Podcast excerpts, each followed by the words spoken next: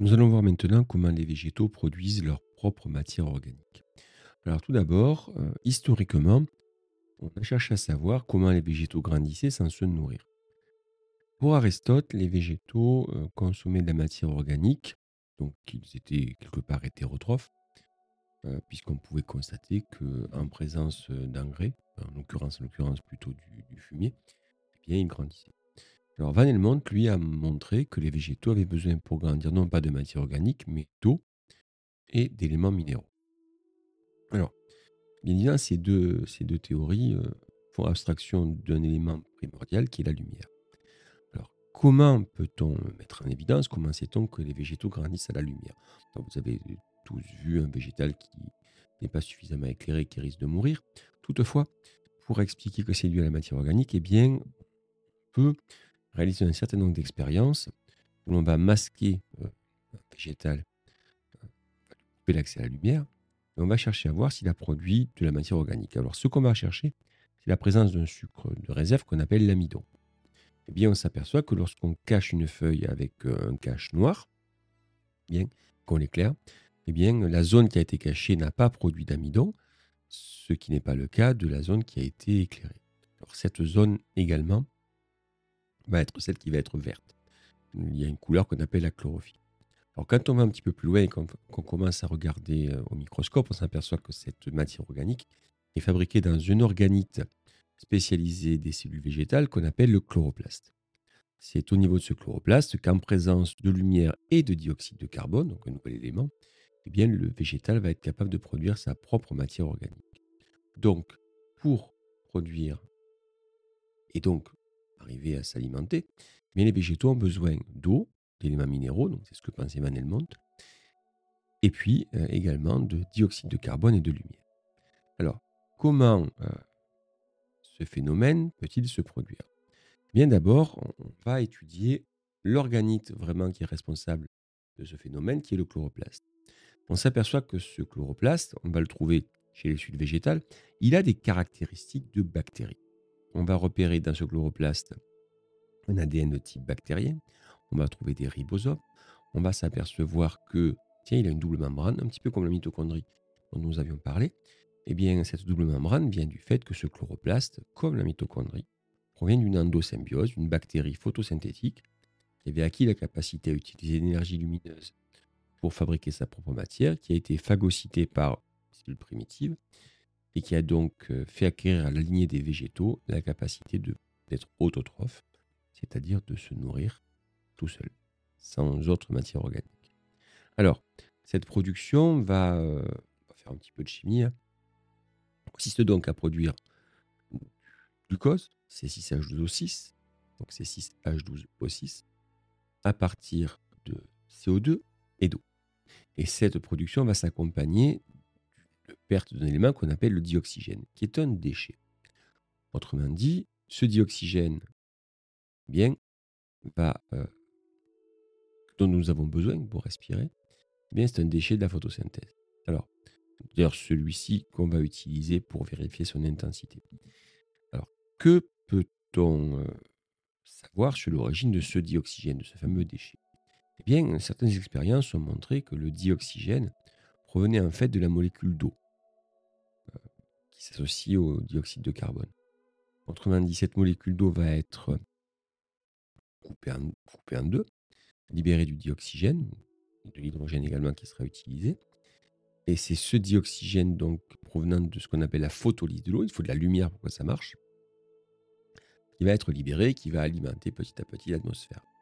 Alors, cette photolyse de l'eau, pour qu'elle soit possible, il est nécessaire qu'à un moment donné, euh, les électrons libérés par, euh, par la photolyse de l'eau, puisqu'on va couper une molécule qui contient deux atomes d'hydrogène et un atome d'oxygène, et bien que ces électrons soient acceptés. Autrement dit, ces électrons et l'hydrogène vont être acceptés par un accepteur d'électrons qu'on appelle le NADH. Ce NADH donc va récupérer l'hydrogène et les électrons, et puis le dioxygène va être libéré, va, va partir dans l'atmosphère. Alors maintenant, que va devenir ce NADH eh bien, On va s'apercevoir que il, euh, au bout d'un certain temps, euh, en l'absence de lumière, il n'y aura plus de, NADH qui va être euh, produit, et donc la photosynthèse ne va pas pouvoir se réaliser. Là, on met en évidence deux phases lors de cette photosynthèse, ce qu'on appelle la phase photochimique, ce qu'on appelle la phase photochimique, qui nécessite de la lumière, et ce qu'on appelle la phase biochimique, qui ne nécessite pas de lumière. Attention, ça ne veut pas dire que cette phase euh, biochimique se fait à l'obscurité, ça veut juste dire qu'elle n'est pas dépendante de la lumière. Alors, que peut-on constater? Eh bien, on constate que en présence de lumière, on va avoir la photolyse de l'eau. Nous allons avoir production de ce composé réduit qui aura récupéré donc l'hydrogène et les électrons qui proviennent de, cette molécule d'eau. Et puis on va s'apercevoir qu'on va produire un petit peu d'ATP. Donc l'ATP, c'est vraiment la molécule, la monnaie d'échange énergétique du monde vivant. ATP qui sera utilisé euh, plus tard. Alors maintenant, vous allez me dire, bah, j'ai de l'énergie, l'ATP, et des composés réduits. J'ai un dioxyde de carbone, je ne sais pas ce qu'il devient. Eh bien, en fait, ce dioxyde de carbone va être pris en charge par une des, protéines les plus importantes du monde vivant, que vous connaissez tous, pas d'ailleurs, qui s'appelle Rubisco. Alors, Rubisco, c'est vraiment une des, molécules les plus importantes du monde vivant, car c'est elle qui va permettre l'entrée dans le cycle de Kelvin. Alors, le cycle de Kelvin, en fait, c'est euh, du nom de celui qui l'a découvert. C'est un cycle qui va permettre de, rajouter dioxyde de carbone à des molécules pour petit à petit, à la fin du cycle, je simplifie bien entendu, libérer une molécule composée de trois carbones qui, par la suite, va donner du glucose. Autrement dit, le terme de cette, de cette photosynthèse je résume ce qu'on vient de dire. Dans l'équation de la photosynthèse, le dioxygène provient de la photolyse de l'eau. Le, dioxyde de carbone va être à l'origine de la matière organique. ce carbone va se rajouter pour former au final du glucose. Et puis, euh, l'hydrogène euh, va être euh, récupéré par et des électrons pardon, de la photolyse de l'eau vont être acceptés par un accepteur d'électrons, le NADH. L'ATP qui sera formé également va permettre de faire tourner le cycle de Calvin et on va se retrouver avec du glucose. Donc la première vraiment molécule organique, mais sauf que quand vous avez du glucose, ben, finalement vous n'avez que du glucose. Donc on verra que cette molécule organique va devoir par la suite se, modifier, se transformer, être transformée par des réactions enzymatiques. Alors une petite précision, parce que tous ces mécanismes nécessitent de l'énergie, et cette énergie, eh bien, elle provient de la lumière.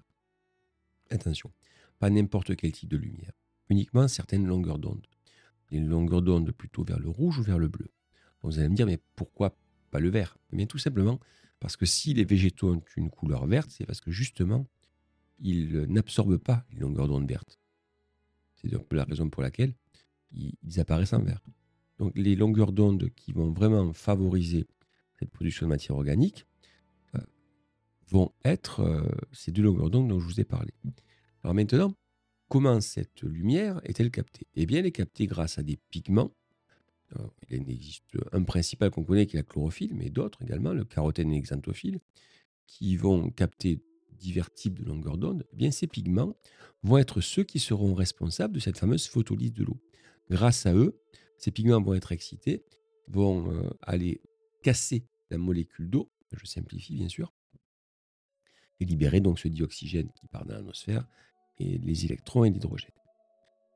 Maintenant que nous avons vu la nécessité de la lumière, que nous avons vu un petit peu les étapes qui vont permettre le la production de cette matière organique, bah, au final, comme je vous ai dit, on n'a que du glucose. Et du glucose, ce n'est pas suffisant pour faire fonctionner un, végétal. Nous avons vu dans l'épisode précédent que, euh, ne serait-ce qu'au niveau des vaisseaux d'oxydème et de phloème, eh on avait déjà deux euh, molécules, la cellulose et la lignine. Donc ce glucose, eh bien, en fait, il va rentrer dans toute une série de voies métaboliques qui vont permettre de fabriquer les différentes molécules qui sont nécessaires pour euh, le fonctionnement du végétal. Alors, quelles sont ces molécules? On va déjà parler de molécules de réserve, euh, qui vont être l'amidon. Alors, ces molécules de réserve, eh c'est tout simplement un assemblage de molécules de glucose qui vont, euh, qui vont s'assembler pour former un polymère. Et ce, polymère de glucose, cet amidon, eh va servir de réserve, notamment au niveau des tubercules de pommes de terre. c'est à savoir que cet, cet amidon, c'est vraiment ce qu'on va vraiment voler aux végétaux. Les céréales, les pommes de terre, le maïs, le blé, tout ceci, c'est majoritairement composé d'amidon. Et eh bien normalement, cet amidon sert au végétal, soit dans le cas des tubercules pour pouvoir permettre la germination des, des bourgeons, le débourrement des bourgeons qui vont redonner un végétal, dans ce cas de la pomme de terre, soit va servir de réserve au niveau des graines, qui vont permettre à la plantule qui est contenue dans la graine d'utiliser ses réserves le temps qu'elles soient assez grandes pour arriver à la lumière et donc commencer à faire sa photosynthèse. Donc une première fonction de la, des réserves. Deuxième fonction, des fonctions de transport. Hein, on a vu la lignine et la cellulose. La lignine qui est plutôt une molécule euh, euh, imperméable, qui va rigidifier le végétal, et la cellulose qui va être pour le coup vraiment une des molécules les plus importantes du monde vivant. Euh, la cellulose, c'est ce qui va former majoritairement la paroi des végétaux. Alors si vous voulez un usage pratique, eh bien le, papier, c'est produit à partir de cellulose. Donc on est vraiment quantitativement sur quelque chose de très important. Structure, réserve, mais également interaction avec l'environnement. En effet, les végétaux sont capables d'adopter un certain nombre de couleurs, ben, tout simplement pour pouvoir attirer animaux qui vont les aider dans leur pollinisation, on verra plus tard, et dans la dissémination de leurs graines. Donc pour les attirer, ils vont se parer de couleurs vives, qu'on va observer au niveau des fleurs ou des fruits, euh, et ces couleurs vives sont liées à une molécule qu'on appelle les anthocyanes. Les anthocyanes, c'est une famille de molécules qui, sont, posséderont certaines couleurs et qui vont, euh, que le végétal va développer dans son intérêt pour avoir quelque part une attraction. Il faut comprendre que bah, ces animaux qui vont euh, être utilisés par le végétal pour faire la pollinisation, pour disséminer ses graines, eux également, ils vont s'adapter pour récupérer quelques avantages par rapport au végétal. Notamment, si on prend les abeilles, elles vont être capables de récupérer les graines pollen et donc les fixer sur des sacs polliniques. Euh, prenez le, colibri, il aura un bec très fin pour venir récupérer le nectar. Donc, euh, ces animaux, ils n'arrivent pas par hasard sur les, sur les végétaux. Ils sont attirés par les couleurs, ils sont également attirés parfois par des molécules odorantes. Donc, euh, le végétal établit toute une série de relations à son avantage. C'est également l'avantage de, des animaux avec qui il établit des relations, de manière à, pouvoir se reproduire concrètement. Alors, il y a un autre, une autre action, une interaction du végétal avec les animaux, mais cette fois-ci, c'est pour se protéger. C'est ce qu'on appelle les tanins. En fait, il faut savoir que le végétal, lorsqu'il est consommé par des herbivores, va avoir tendance à fabriquer un certain nombre de substances qui vont, euh, pour le coup, rendre la digestion difficile, voire même, euh, l'exemple des coudous, euh, voire même rendre la digestion tellement difficile que les animaux vont mourir de faim alors que même qu'ils se nourrissent. Donc vous voyez qu'il y a également une fonction de protection chez, ces molécules organiques. toutes ces molécules, euh, en fait, sont produites à partir d'une molécule de glucose, au départ, celle qui est produite par la photosynthèse. Puis cette molécule va subir un certain nombre de réactions enzymatiques qui vont les transformer en, intermédiaire jusqu'à arriver à la molécule finale. Petit détail d'ailleurs, ces réactions enzymatiques sont déterminées par euh, des, protéines, les enzymes, soit des protéines, et ces protéines sont codées par des gènes. Autrement dit, on faire le lien là avec la génétique. Alors, euh, on peut même aller encore plus loin, puisqu'on a constaté qu'en cas d'agression par des herbivores, eh bien, les végétaux sont capables de, de provoquer la production de tanins chez d'autres végétaux qui n'ont pas été agressés. Donc non seulement il y a une communication avec les animaux, un échange d'informations par le biais des anthocyanes, non seulement il y a une protection par le biais des tanins, mais également, il semblerait, il y a une communication d'informations entre les végétaux euh, de manière à pouvoir survivre, puisque, je rappelle, le, végétal ne pouvant pas se déplacer, il est obligé de, se modifier pour pouvoir s'adapter aux contraintes de son environnement. Alors, qu'est-ce qu'on doit retenir de tout ceci? Ben, Finalement, euh, le végétal avec du dioxyde de carbone et de la lumière, et un peu d'eau, eh bien, va permettre de faire rentrer euh, la matière organique dans tout le monde vivant, sans la photosynthèse, qui est vraiment le mécanisme de fabrication de cette matière organique, eh euh, il y a un arrêt de toutes les chaînes alimentaires. Alors, une petite exception, qui n'en est pas une d'ailleurs, ce qu'on appelle les plantes carnivores. Alors, euh, elles sont carnivores, ça ne veut pas dire qu'elles se nourrissent de viande comme n'importe quel hétérotrophe. En fait, ce sont des plantes qui euh, vont vivre sur des milieux carencés, notamment en nitrate. Euh, et donc, ce sont des adaptations qui ont permis à ces plantes de récupérer l'azote qu'elles ne pouvaient pas récupérer parce que leur sol était pauvre. et elles vont le récupérer donc en digérant des, animaux. Donc, vous voyez quoi, on, est, on appelle ça des plantes carnivores, mais on n'est vraiment pas sur le même mécanisme qu'on va retrouver sur les, sur les hétérotrophes et notamment sur les vrais carnivores. Bien maintenant que nous avons vu un petit peu comment cette matière organique était produite et quels différents types de matière organique finalement elle est produite par les végétaux, ça va nous amener dans un point qu'on a un petit peu abordé, à savoir oui, d'accord, le végétal peut se nourrir tout seul, mais peut-il se reproduire tout seul? Et donc on étudiera dans un prochain épisode les différents modes de reproduction des végétaux toujours avec la même contrainte, ben, ils ne peuvent pas se déplacer.